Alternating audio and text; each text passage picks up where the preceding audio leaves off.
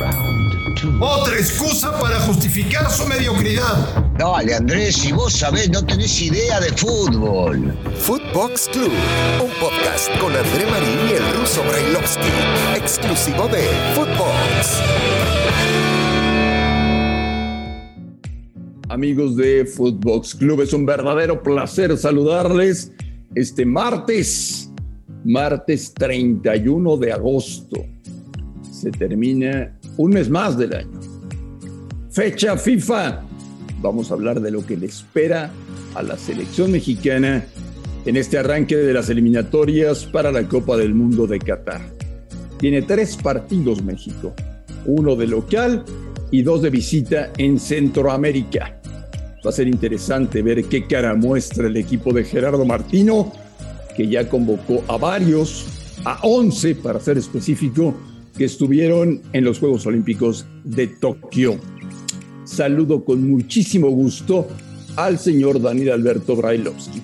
Ruso, te mando un abrazo, ¿cómo estás? ¿Cómo andás, Andrés? Un abrazo, un abrazo fuerte. Todo, todo tranquilo, todo en orden. Aquí andamos a la espera, con la expectativa de saber si viene o no viene Raúl. Algunos dicen que ya está confirmado que no, otros especulan con que posiblemente sí.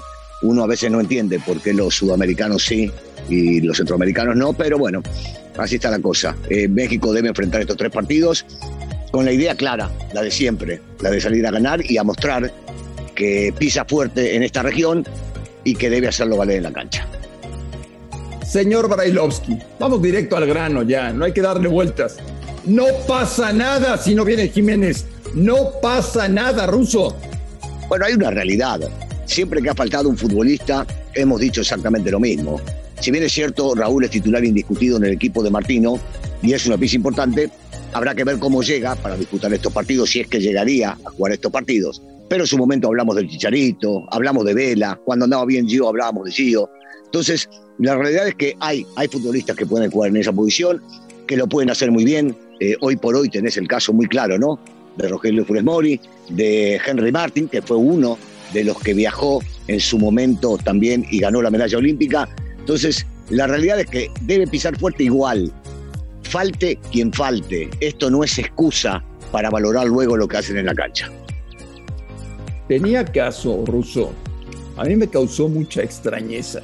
Tenía caso que ayer el presidente de la federación, John de Luisa, y el jefe supremo de selecciones, que es Gerardo Torrado, tuvieran que salir públicamente a respaldar a Martino de cara a las eliminatorias. Me extrañó mucho, Russo. Sí, sí, sí, una, una tontería. No, no, no, no, no vale la pena, no vale la pena respaldar eh, un proceso que sabemos que va a durar mínimamente hasta Qatar, que después ahí se decidirá si continúa los próximos cuatro años o no. Definitivamente, eh, bueno, es una de las cosas que estamos acostumbrados en México, ¿no? El respaldo hacia un técnico y en este caso cuando se respalda es porque está en crisis o porque el momento no le da o posiblemente se vaya a ir. Martino no se va a ir, Martino se va a quedar en las eliminatorias, va a trabajar, México va a calificar eh, primero Dios y seguramente se evaluará después de lo que se haga en Qatar. No, no valía la pena.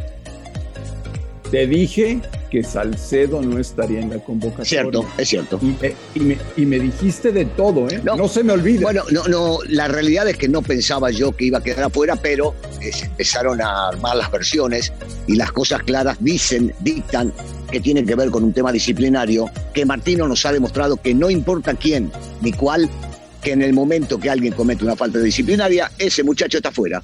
Ya pasó con el Chicharito Hernández y lo vimos, en su momento pasó con la Yun, hoy estamos comprobando que también, o quiso minimizarlo antes. Y Salcedo, que lo hemos visto todos lo que sucedió previo a cuando le tocó entrar alguna discusión con alguien de, del cuerpo técnico de Martino, no le gustó y en este caso está fuera también. Es simple, Martino cumple con su reglamento interno y demuestra que no importa quién sea, queda fuera. ¿Te acuerdas que adelantamos en este espacio de Footbox Club Ruso que si México tendría problemas de traer jugadores de Europa, serían mayores los problemas para la selección de Jamaica. Bueno, pues el equipo, el equipo caribeño se va a presentar en el Azteca sin 12 futbolistas.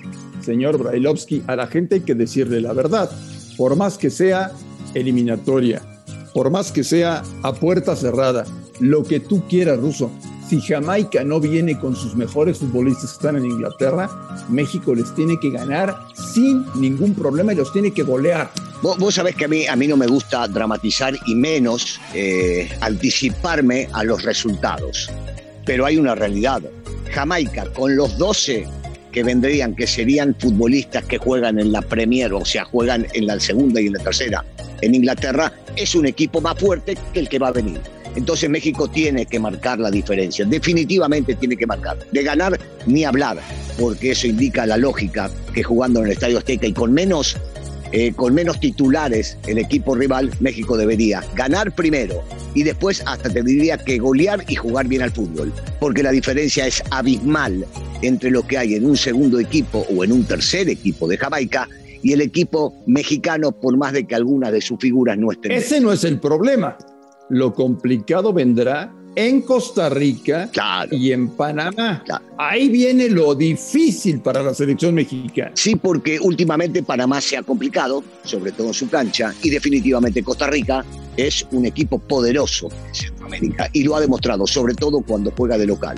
Entonces hay que pasar el primer partido, llevarse los tres puntos, marcar una superioridad clara en este partido para que ellos mismos, los futbolistas y el técnico, se crean o se la crean para ir a disputar un partido dificilísimo, pero dificilísimo en Costa Rica. Ya hablaremos de eso, pero no tengo dudas, ¿eh?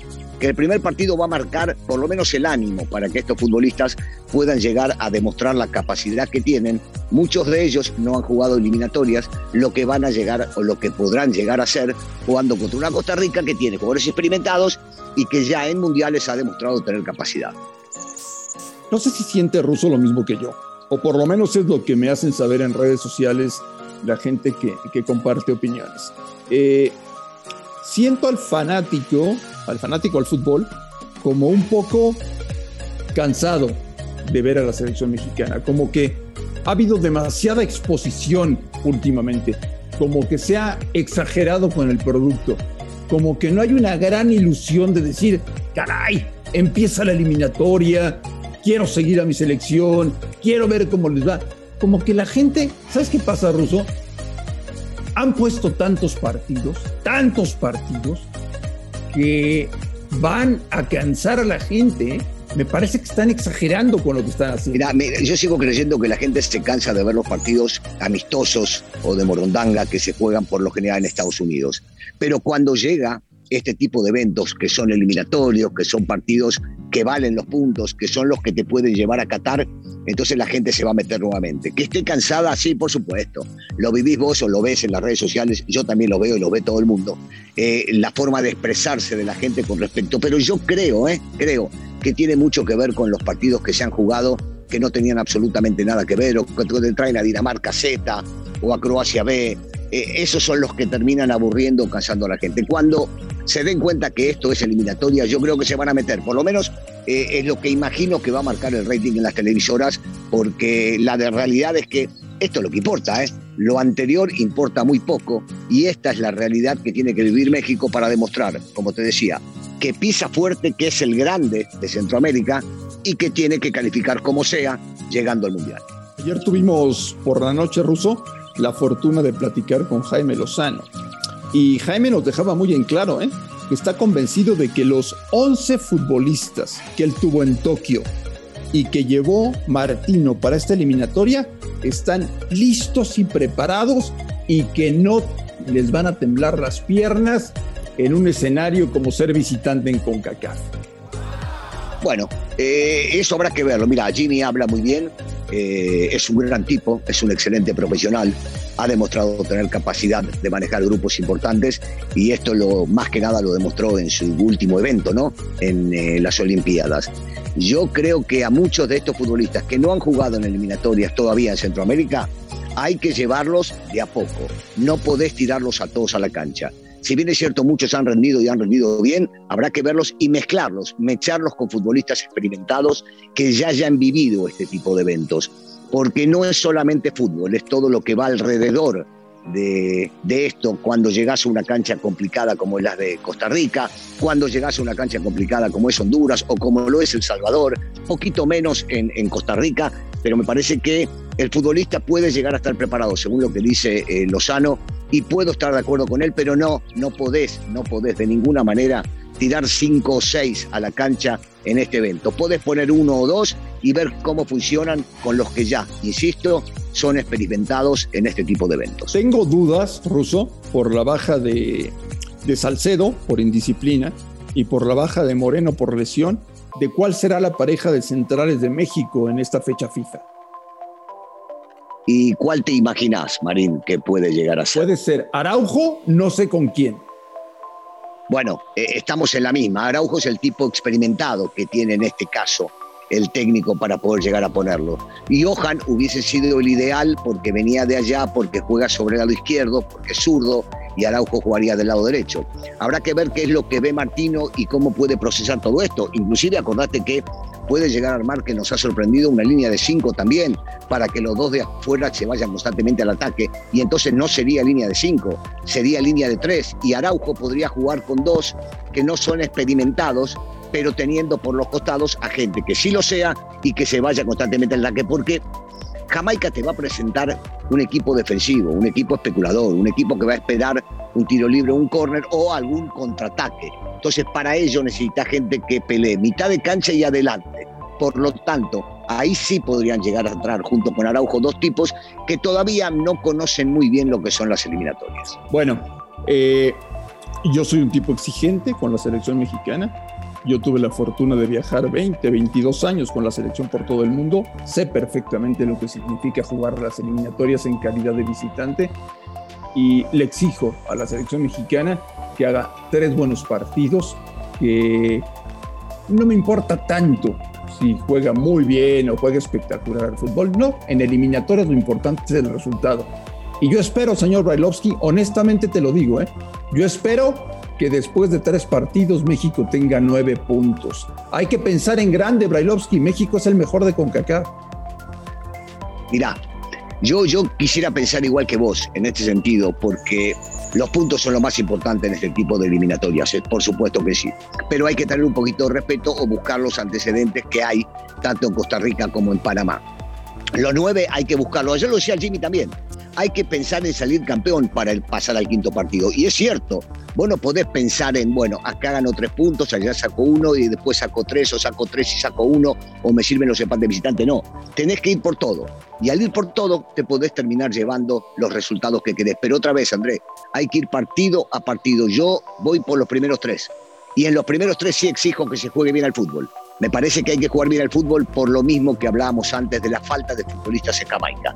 Y después, Habrá que ver cómo se plantea en Costa Rica, porque Costa Rica tiene la misma ilusión que tienen los mexicanos, ¿eh? la misma, exactamente la misma. Y entonces es muy difícil meterse en esa cancha. Y después recién pensar en Panamá. Primero lo primero, el jueves en el Estadio Azteca, sin gente contra Jamaica. Primero ya, rendir y rendir bien para ganar el partido. Señor Relovsky, le mando un fuerte abrazo y platicamos aquí en Footbox Club el día de mañana. ¿Te parece? Me parece. Te mando un abrazo y muchas gracias a la gente que nos sigue escuchando. Muchas gracias a todos. Gracias por escucharnos en cualquier parte del mundo.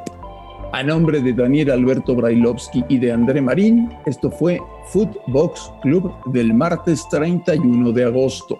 Los esperamos el día de mañana. Footbox Club con André Marín y el ruso Brailovsky, podcast exclusivo de Footbox.